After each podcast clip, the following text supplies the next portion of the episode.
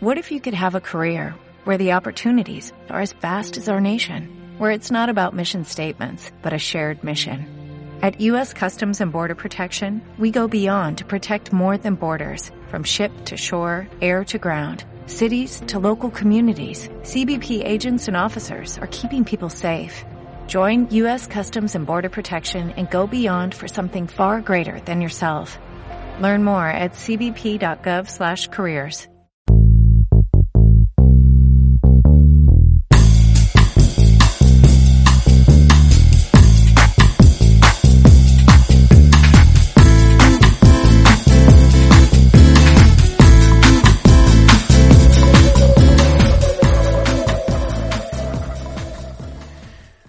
buenos y tecnológicos días y bienvenidos a Píldoras Tech.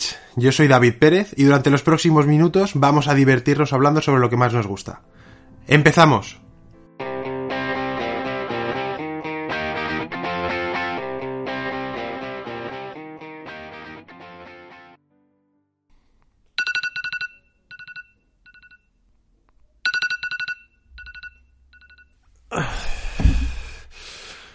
Alexa, ya me he despertado.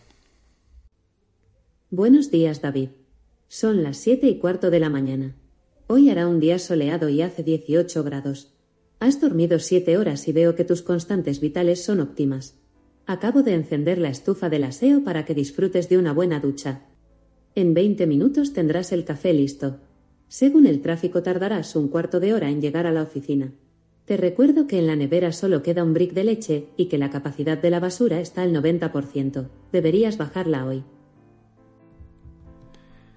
En la actualidad hay 5.000 millones de personas conectadas a Internet, lo que supone el 60% de la población mundial, superando el 90% de adopción en la mayoría de los países desarrollados. Desde su nacimiento en los años 70, esta tecnología, que nació como un proyecto militar con el fin de mantener la comunicación entre diferentes puntos de Estados Unidos, se ha convertido en algo fundamental en nuestro día a día. ¿Quién se acuerda de la vida antes de Internet? La realidad es que ha cambiado nuestros hábitos de comportamiento. Pero ahora tenemos que compartirlo, porque Internet siempre ha sido nuestro. A partir de ahora, también va a ser de todos los elementos que nos rodean Bienvenidos a la era de Internet de las Cosas.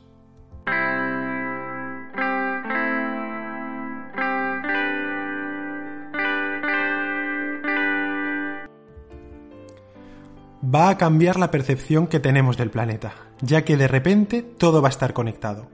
La cobertura inalámbrica hace que sea además mucho más fácil hacerlo, ya que antes había que cablear hasta cada uno de esos objetos, pero una red inalámbrica universal que vaya por su quinta generación, lo que conocemos como 5G, hace posible que la conexión de millones de dispositivos sea muy sencilla. Estos dispositivos están equipados principalmente por unos sensores que pueden captar toda la información necesaria en su entorno y enviarla a través de un protocolo que se ha denominado M2M, del inglés Machine to Machine, a una plataforma donde podamos analizarlos, mezclarlos y utilizarlos para tomar decisiones con ellos. Imagina todos los objetos de tu casa conectados, luces que se encienden y apagan solas, persianas o cortinas que en función de la luz que provenga del exterior suban o bajen, una nevera que nos avisa de los alimentos que nos faltan o están a punto de caducar, y que incluso lanzan la orden de compra para la reposición de los mismos. Una cafetera que tenga preparado el primer café del día de forma autónoma, basándose en la hora en la que te has despertado o el día de la semana que es o un termostato que controle la temperatura del hogar de forma autónoma. Espera un momento, David, no te olvides de mí. Creo que también soy importante. Sí, Alexa, tú también eres importante. Altavoces inteligentes que sirvan de hub de toda esa información para poder automatizar rutinas a través de ellos o que sean ellos mismos los que tomen las decisiones en función de nuestros estados de ánimo o mil parámetros, ya que el Machine Learning hará que cada vez aprendan más y más sobre nosotros. Pero no solo nuestro hogar, sino que las ciudades también serán inteligentes, más conocidas como Smart Cities, darán una mayor calidad de vida a sus habitantes, competitividad económica para atraer talento y un punto de vista consciente de la sostenibilidad de las mismas. Los sensores conectados que recogen datos pueden ayudar a las ciudades a optimizar el rendimiento de sus infraestructuras. La población en las ciudades sigue creciendo y es importante saber cuántos somos pero también lo es cómo nos movemos en ellas. Imagina, una ciudad donde todos sus elementos estén conectados y además interactúen entre ellos. Cámaras de seguridad, farolas, carreteras, el transporte público, los parques y todos esos sensores lleven datos a una plataforma donde accedamos como ciudadanos y podamos saber en tiempo real y en la zona que queramos el tráfico que hay o la ubicación de las plazas de aparcamiento disponibles, la calidad del agua o el aire, todo, lo podremos saber todo. Y nosotros mismos tenemos tantos gadgets conectados que generamos una cantidad de información brutal, por lo que parte de esos sensores seremos los propios ciudadanos.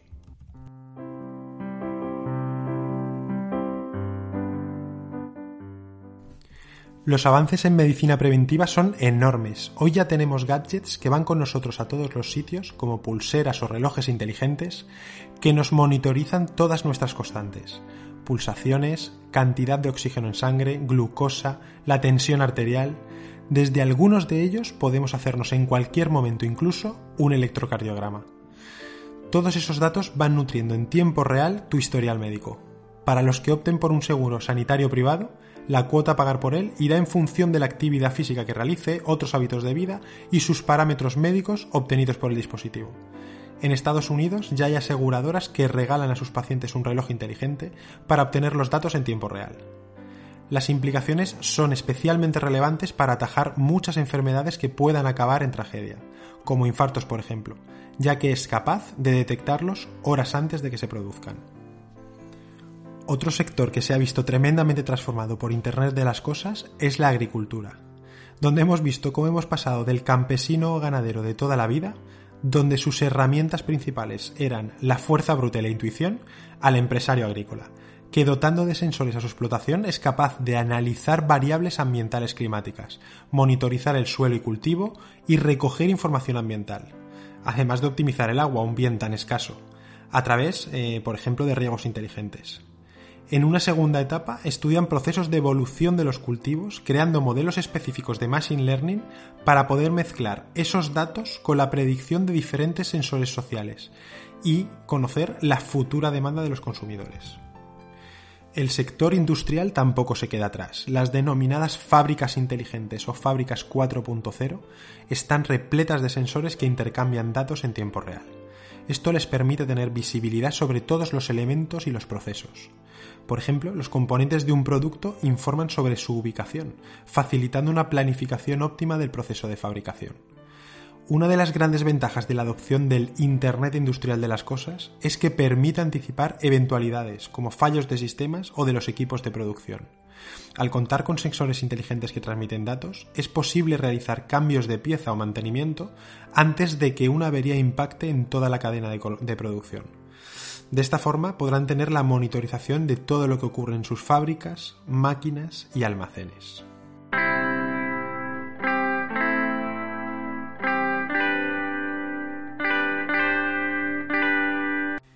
Pero si todo está conectado, no podemos dejar de lado la importancia de la seguridad de todos esos datos recogidos. La securización de todos estos gadgets, equipos, cosas, va a jugar un papel fundamental para permitir el avance e implantación rápida de los casos de uso.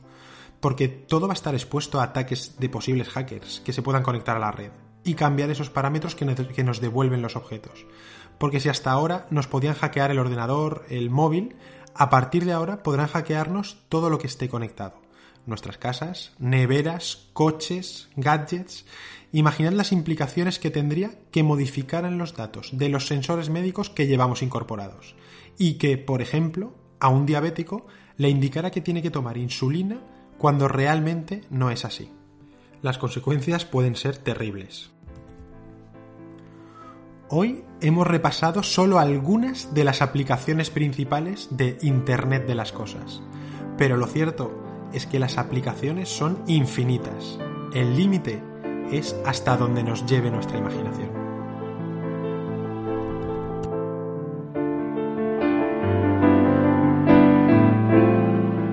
Nos escuchamos en el próximo podcast.